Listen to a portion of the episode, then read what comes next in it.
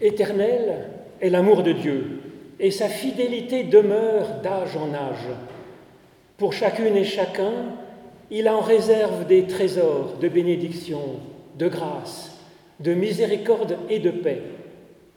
Et cela, quelle que soit votre foi ou votre absence de foi, quelles que soient nos convictions ou nos doutes, quel que soit notre parcours de vie, grâce soit rendue à Dieu pour son amour. Grand merci à chacune et chacun d'entre vous d'être là ce matin dans cette assemblée où nous sommes réunis à l'appel de ce Dieu pour qu'il puisse nous bénir, à l'appel de cette source profonde qui en nous commence déjà à frémir et nous apporter une vie en abondance. Grand merci à Samuel Wertmüller à la trompette. Alors j'ai déjà eu l'occasion de le rencontrer, mais il était dans l'assemblée à la, cathédrale pour euh, participer au culte. Et je le découvre aujourd'hui sous cet autre jour, et c'est avec admiration et gratitude pour euh, son travail et son talent. Et puis grand merci à Diego Innocenzi, notre organiste, pour ses talents musicaux à lui aussi, et pour son, talent à découvrir des talents et des partitions pour les partager avec nous pendant le culte. Seulement maintenant, fini de rigoler, c'est à nous de jouer en fait. C'est à nous de jouer pour célébrer notre Dieu par le chant. Et je vous propose de prendre donc le psaume 100 dans notre Bible. Vous qui sur la terre habitez, chantez à votre Dieu, chantez je vous propose de chanter les trois premières strophes. C'est le sang B en fait. B.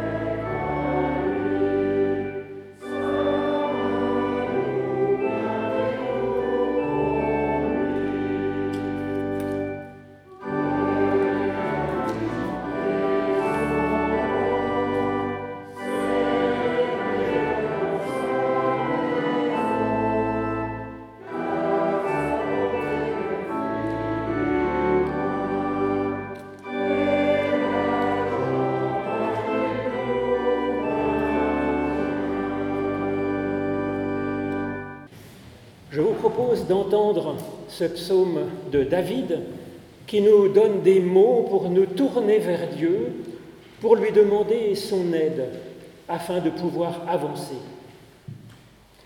Écoute éternel, je t'appelle, réponds-moi. Mon cœur m'a redit ta parole, cherchez mon visage. Alors oui, c'est ton visage, ô éternel, que je cherche. Ne me cache pas ton visage. Tu n'écartes pas ton serviteur avec colère, tu es et tu seras toujours en toutes circonstances mon secours. Tu ne me laisses pas, tu ne m'abandonnes pas, toi, Dieu de mon salut. Même si père et mère nous oubliaient, l'Éternel, lui, nous reçoit et nous garde. Alors montre-nous ton chemin éternel, Conduis-nous par des routes sûres et bonnes, malgré nos faiblesses et nos découragements. Mais j'en suis sûr, je verrai les bontés de l'Éternel dès maintenant, sur la terre des vivants. Espère l'Éternel, sois fort, prends courage, espère l'Éternel. Que chacune et chacun reçoive directement au plus profond de lui-même la, certitude du pardon de Dieu et la grâce d'une vie renouvelée. En effet, en Jésus-Christ, Dieu se penche vers nous et nous dit, Lève-toi et va, ta foi t'a sauvé, avance dans la paix. Je vous propose de chanter notre reconnaissance avec le cantique page 484, Esprit du Seigneur, puissant défenseur. Les Ô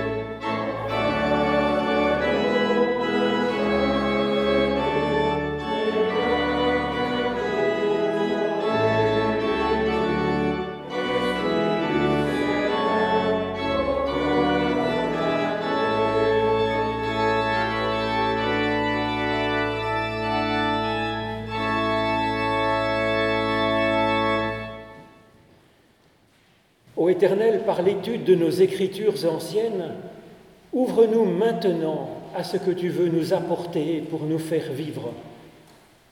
Au nom de Jésus-Christ. Amen. Alors je vous propose de lire ce matin un récit bien connu des évangiles, récit qui se prête à des interprétations que j'ai souvent entendues et qui me gênent en fait.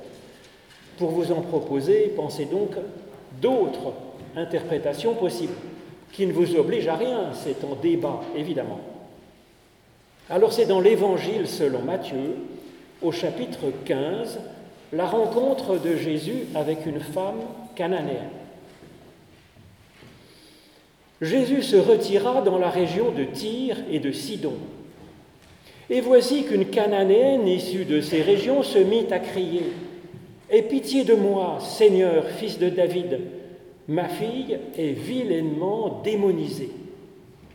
Mais lui, il ne répondit pas un mot. Ses disciples, s'approchant de Jésus, l'interrogeaient. Renvoie-la, car elle crie derrière nous. Jésus répondit, Je n'ai été envoyé qu'aux brebis perdues de la maison d'Israël. La femme vint alors se prosterner devant lui. Seigneur, dit-elle, viens à mon secours. Il répondit, il n'est pas bien de prendre le pain des enfants pour le jeter aux petits chiens. La femme répondit, Oui Seigneur, mais justement les petits chiens mangent les miettes qui tombent de la table de leur maître. Alors Jésus lui dit, Ô femme, grande est ta foi, qu'il te soit fait comme tu le veux. Et sa fille fut guérie dès cette heure-là.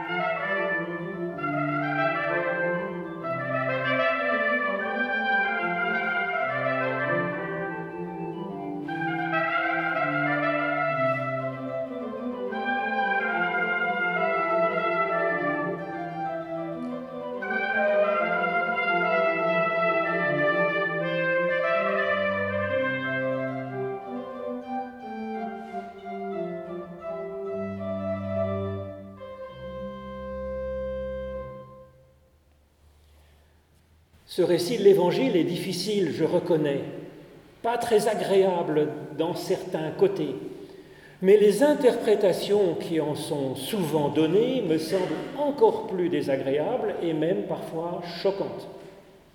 En effet, il a souvent été expliqué que Jésus serait au début de ce récit xénophobe, réservant son salut aux Juifs et puis traitant, allons donc, cette femme, cette étrangère de chienne.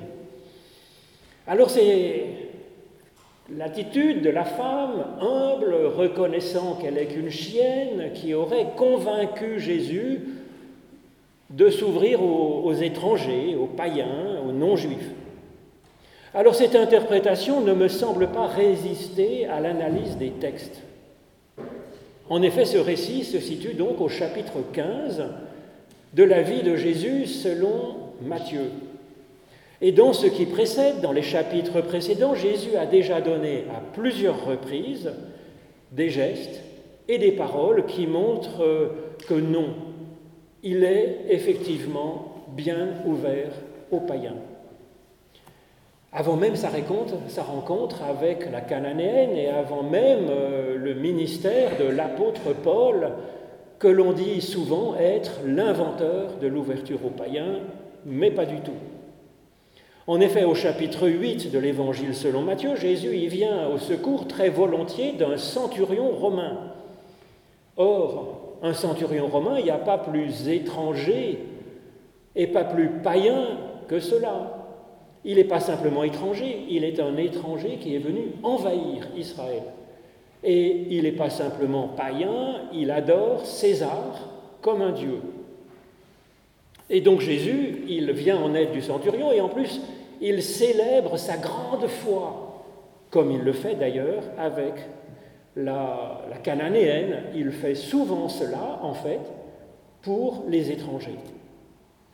Et puis ensuite, dans ce, cette rencontre avec le centurion, Jésus explique qu'une multitude de personnes viendra d'Orient et d'Occident et sera à table dans le royaume de Dieu avec Abraham, Isaac et Jacob. Ensuite, au chapitre 12, Jésus dit qu'il se place, qu'il place son ministère en droite ligne de celui de Jonas. Or, Jonas, c'est l'archétype même du prophète qui est envoyé vers les païens, et même les plus païens des païens que sont les Ninivites, pour leur annoncer l'Éternel et qu'ils se tournent vers lui ce qu'ils font. Et puis enfin, Enfin, dans ce récit que nous avons entendu ce matin, quand Jésus dit Je n'ai été envoyé qu'aux brebis perdues de la maison d'Israël, dans quelles circonstances, à quelle occasion Jésus dit cette phrase qui pourrait être mal comprise Eh bien, c'est en réponse aux disciples qui en ont assez des cris de la femme et qui demandent à Jésus de la renvoyer, parce qu'effectivement, ils sont aller dans cet endroit pour se reposer et donc euh, ils trouvent que ça ne va pas. Et c'est alors que Jésus leur explique pourquoi est-ce qu'il ne chasse pas la cananéenne C'est qu'il a été envoyé pour les brebis perdues de la maison d'Israël. Qu'en conclure? Ben, Cela veut dire que Jésus affirme compter cette femme cananéenne comme faisant partie des brebis perdues de la maison d'Israël et qu'il a mission particulière d'aller vers cette femme par conséquent, et que c'est pourquoi il ne peut pas la renvoyer, que ça fait partie de son boulot. Alors ces paroles de Jésus sont effectivement comprises comme cela par la femme, puisque au lieu de se sentir rejetée, elle se sent accueillie par Jésus, elle ose s'approcher, se mettre à ses pieds et préciser encore sa prière. Donc, on peut dire que Jésus prend en compte la femme cananéenne comme faisant partie de sa mission. Mais ce n'est pas très étonnant parce que c'est la définition même de ce que c'est qu'un Messie, un Christ, d'apporter le salut de Dieu à tous les peuples, toutes les nations, de l'univers entier. Jésus a appris ça dès sa première année de catéchisme à la synagogue. C'est pas là qu'il le découvre. C'était la promesse faite à Abraham, en Genèse 12. C'était la mission d'Israël, répétée et répétée encore, d'être la lumière des nations, un peuple prêtre pour toutes les nations. Et puis c'est la promesse des grands prophètes. La mission du Christ est par définition pour la terre tout entière. Jésus ne pouvait l'ignorer. Ensuite, bien entendu, même quand on est le Christ, ben, il faut bien commencer par quelque part quand on veut toucher l'univers entier. C'est une question de force, une question de disponibilité, une question de stratégie, une question de, de, de méthode pour avancer. Mais ce n'est pas une question de viser s'il commence par Israël.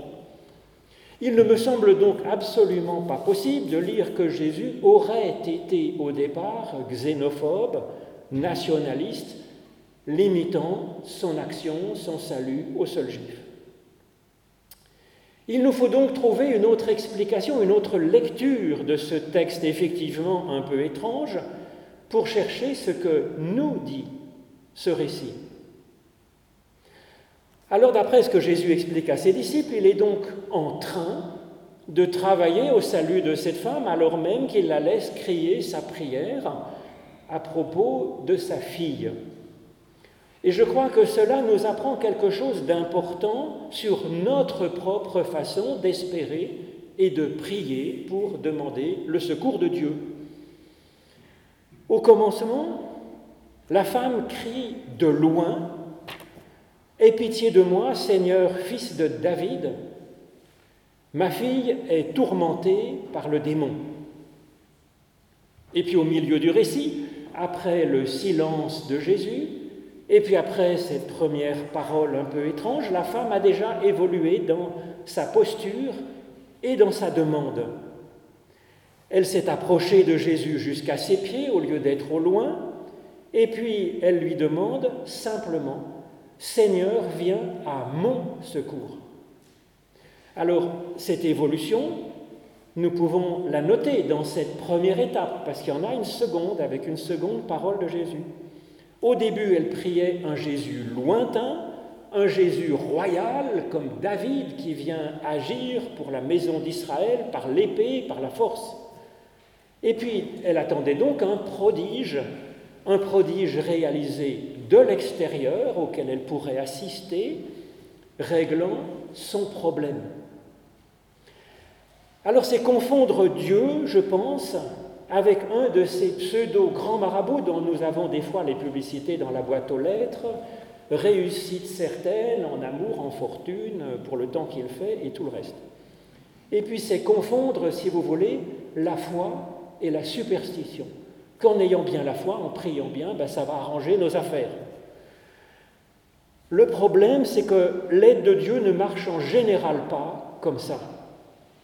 Et je connais bien des personnes, pratiquement chaque semaine, j'ai un message ou deux par Internet qui me dit ben, J'ai prié encore et encore avec ardeur pour une juste cause, comme cette femme, espérant convaincre Dieu d'arranger mes affaires par une action, un prodige extérieur. Et puis la personne est déçue, dit ben, J'ai prié, prié, et puis j'ai attendu et ça ne marche pas, comme cette femme devant le silence de Jésus ils sont déçus devant le peu d'efficacité apparente de leur prière, se demandant Mais est-ce que Dieu m'aurait abandonné? Est-ce que Dieu ne m'aime pas? Est-ce qu'il m'en voudrait pour quelque chose? Certainement pas, évidemment. La réponse de Jésus aux disciples nous redit qu'en Christ, Dieu est venu pour les brebis perdues, pour les retrouver, pour les porter, pour les sauver, pour les rassembler et pour les nourrir. Et ensuite, ce sera aux brebis elles-mêmes, nous dit Jésus souvent dans l'Évangile, les brebis déjà un peu plus en forme, eh bien de faire le travail sur terre que Dieu espère, afin qu'il y ait de meilleures conditions de vie, de vie présente, de vie future pour tous. Et donc le silence de Jésus, et puis ensuite la parole de Jésus aide la femme à orienter son espérance et sa prière. C'est elle-même que Dieu vient rencontrer, vient soigner. C'est pas ses affaires à elle, extérieures. C'est la personne elle-même que Dieu vient aider. Et donc la femme s'approche enfin de Jésus. Elle se rend disponible, elle, elle s'engage dans cette prière. C'est sur elle-même qu'elle demande de l'aide de Dieu, pas d'abord sur sa situation.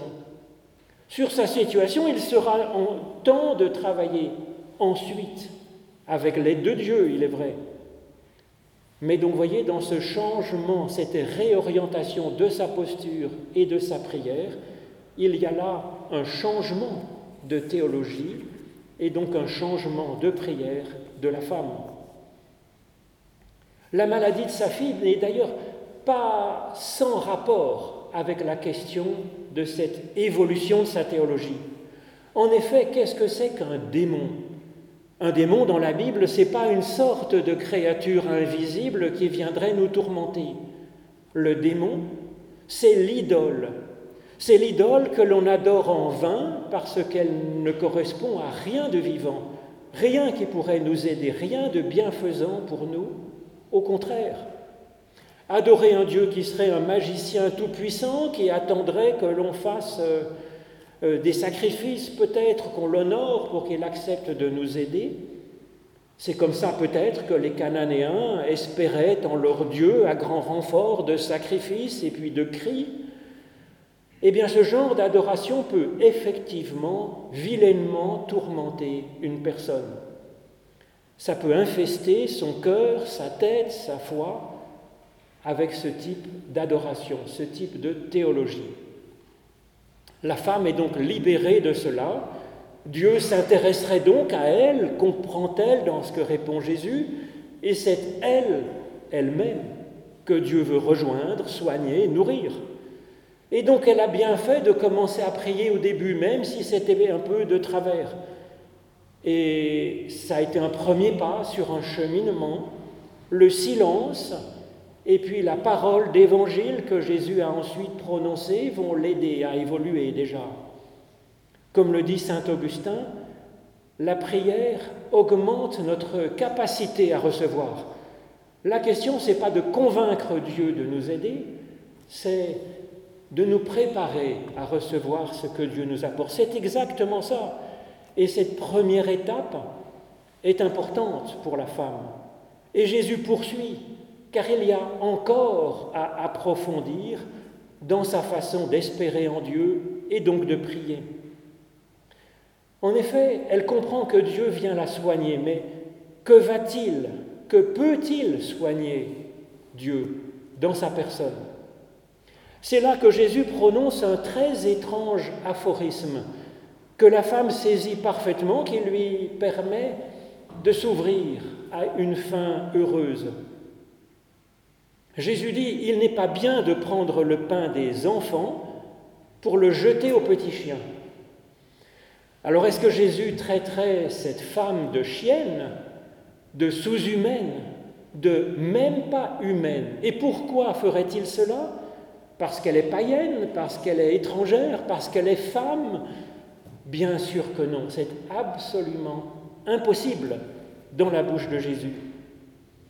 Alors quand on a une difficulté de ce type dans un texte de la Bible, ça arrive souvent, eh bien il faut comprendre qu'il n'y a pas dans les deux figures qui sont proposées des personnes qui seraient le petit enfant, des personnes qui seraient le chien ou la chienne, il faut comprendre que les deux nous concernent en même temps. Alors c'est pareil quand il y a une figure du juste et une figure du pécheur, une figure de l'hébreu et une figure de l'égyptien qui est noyée, eh bien nous sommes à la fois le juste et le pécheur, nous tous, évidemment. Alors ici, nous sommes donc tous à la fois enfants et chiens. Mais ce n'est pas péjoratif, puisque les chiens ont le droit quand même aux miettes qui tombent de la table du Seigneur, donc euh, ça va. Qu'est-ce que c'est que l'enfant et le chien? L'enfant, c'est notre personnalité profonde, c'est notre conscience, c'est ce qui en nous a soif d'apprendre, de grandir, de faire confiance. C'est ce souffle divin que Dieu a mis au fond de chacune et de chacun. Et le petit chien? Ben, Le petit chien, c'est notre dimension animale, social, sensible, ce qui est loin d'être négligeable, bien entendu, puisqu'en Christ la parole s'est faite chair. C'est donc, on pourrait dire, s'est faite euh, avec une dimension de chien aussi, évidemment. C'est souvent ce qui nous intéresse avec le plus d'urgence, parce que c'est brûlant, c'est aigu dans notre existence. On a envie d'être en forme, d'être heureux, d'être épanoui dans nos capacités, dans notre vie, dans notre relation avec les autres. Et donc, que veut donc dire Jésus quand il répond à la demande d'aide de la femme sur sa personne par son Il n'est pas bien de prendre le pain des enfants pour le jeter aux petits chiens C'est que Dieu a du mal à travailler sur les symptômes de nos difficultés. C'est plutôt au cœur même de notre être qu'il peut travailler sur l'enfant de Dieu que nous sommes. C'est cela qu'il convient d'abord de travailler avec Dieu dans la prière et tout le reste en découlera. C'est comme un médecin, il ne travaille pas simplement sur les symptômes, il va travailler sur la cause de la santé et de la maladie. Alors la femme a raison quand elle dit que les miettes de bénédiction tombent de la table, nourrissent également le petit chien en nous. Il est légitime d'espérer avoir des fruits de l'aide de Dieu pour que notre vie concrète puisse s'améliorer, heureusement évidemment. Seulement le chemin de l'exaucement de la part de Dieu passe par le plus profond, de l'intérieur vers l'extérieur de notre être. Ça ne marche pas dans l'autre sens comme de la pommade qu'on mettrait à l'extérieur et qui pénétrerait. Par exemple, je connais bien des personnes, si vous voulez, qui demandent à Dieu de les aider pour trouver un conjoint, pour être délivrés d'une addiction, pour faire face à la dépression, ou à leur manque de maîtrise d'eux-mêmes, ou pour leur réussite. C'est évidemment légitime d'espérer cela. C'est si important pour nous et c'est bien de pouvoir travailler dessus. Et Dieu nous aide à travailler dessus. Mais Dieu, lui, il appelle le cœur de notre être un banquet pour nourrir en profondeur notre être, pour l'entretenir et le soigner. De formidables miettes tomberont ensuite pour régaler, pour sustenter le petit chien de notre être dans ses autres dimensions. Néanmoins, je suis d'accord quand même avec les interprètes qui disent que Jésus change dans ce texte grâce à la femme cananéenne. Il était venu pour se reposer un peu lui et ses disciples, en dehors d'Israël pour aller en terre étrangère, pensant être plus tranquille. Il est venu se reposer, il est bon de prendre du temps pour reposer, pour nourrir, pour soigner notre petit chien. Survient alors cette brebis perdue qui crie sa détresse. Cela dérange évidemment leur plan de repos, leur stratégie. Les disciples n'ont pas tort. Il faut se concentrer sérieusement sur ce qu'on fait. Mais Jésus, encore une fois, adapte ses priorités, il change ses plans. La vie est comme ça. Tantôt il est bon d'interrompre notre service pour soigner et reposer notre être, tantôt il est bon d'interrompre notre repos et notre tranquillité pour servir, selon ce que notre conscience, éclairée par l'Esprit, nous soufflera. Amen.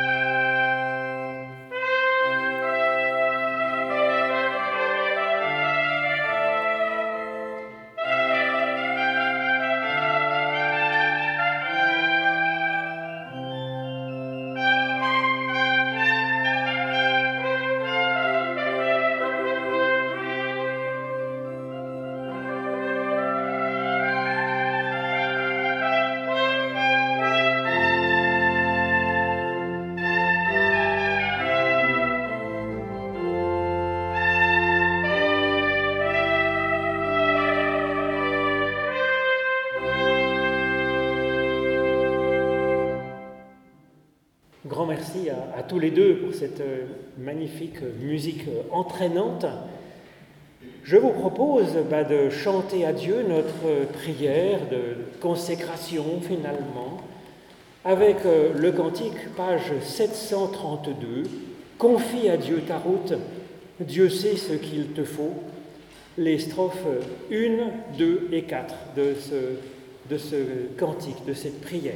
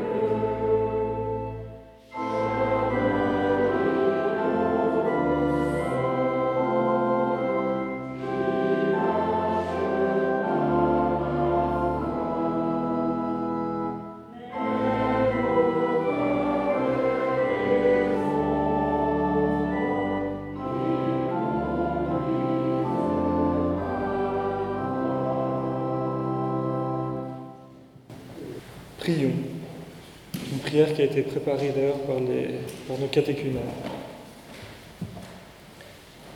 Seigneur, toi qui fais toutes choses nouvelles, quand passe le souffle de l'Esprit, viens encore accomplir tes merveilles pour nous. Nous pensons devant toi aux personnes dans les pays en guerre ou sous menace de guerre, pour que tu leur viennes en aide et les réconfortes. Nous pensons devant toi aux personnes victimes de discrimination, aux femmes et aux enfants subissant des violences domestiques, afin qu'ils puissent être aidés comme il se doit. Nous pensons devant toi aux personnes touchées par des maladies graves, pour qu'elles soient soutenues dans ces moments difficiles de leur vie. Nous pensons devant toi aux personnes dans la misère, pour qu'elles trouvent de quoi s'en sortir. Et nous rassemblons toutes nos prières dans celles que Jésus nous a données. Notre Père, qui es aux cieux, que ton nom soit sanctifié, que ton règne vienne, que ta volonté soit faite sur la terre comme au ciel. Donne-nous aujourd'hui notre pain de ce jour nos offenses, comme nous pardonnons aussi à ceux qui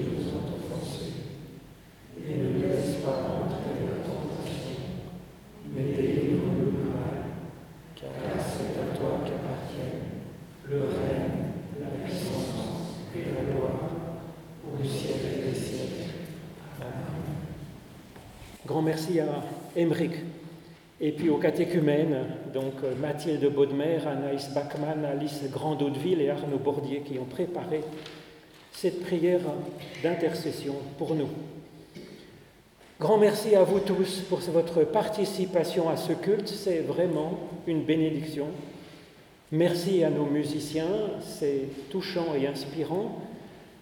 Merci à Eva Di Fortunato, notre présidente de l'Église protestante de Genève, de sa présence ce matin, avec un, grand coup de chapeau parce que c'est le job le plus épouvantable du monde, s'occupant de ce qui est dans l'infanterie arrière, dans, dans l'intendance, pour que nous puissions euh, eh bien, avoir un culte, des études bibliques et des catéchismes, donc euh, avec reconnaissance.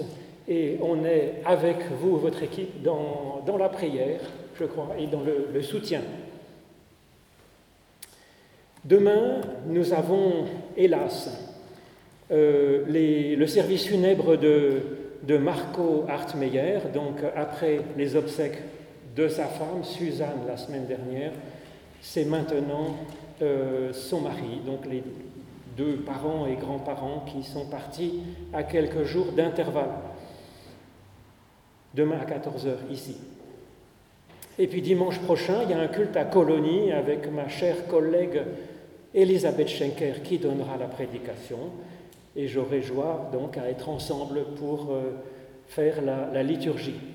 À la sortie de ce culte, si vous le désirez, vous aurez le texte de la prédication que je vous ai proposé pour en prendre et en laisser, pour peut-être le donner à une personne que vous penseriez pouvoir être intéressée à cette réflexion euh, spirituelle et biblique et théologique. Et puis vous pouvez retrouver sur le site internet euh, l'audio, la vidéo aussi de, de la séance de formation biblique qu'on a vécue euh, à quelques-uns, donc au chalet de Vendœuvre mardi dernier. Maintenant, c'est le moment de l'offrande. C'est vrai que c'est un, besoin pour l'Église pour pouvoir annoncer dans cet évangile qui en a tant besoin l'évangile du Christ, mais c'est aussi un acte spirituel de notre part de, je dirais, de, de s'arracher euh, pour, euh, pour montrer que le spirituel gouverne aussi en nous le matériel. Et pendant cette offrande, nous pouvons chanter le cantique 41-10, page 576, Bénissons Dieu notre roi, où nous bénissons ce Dieu qui nous bénit.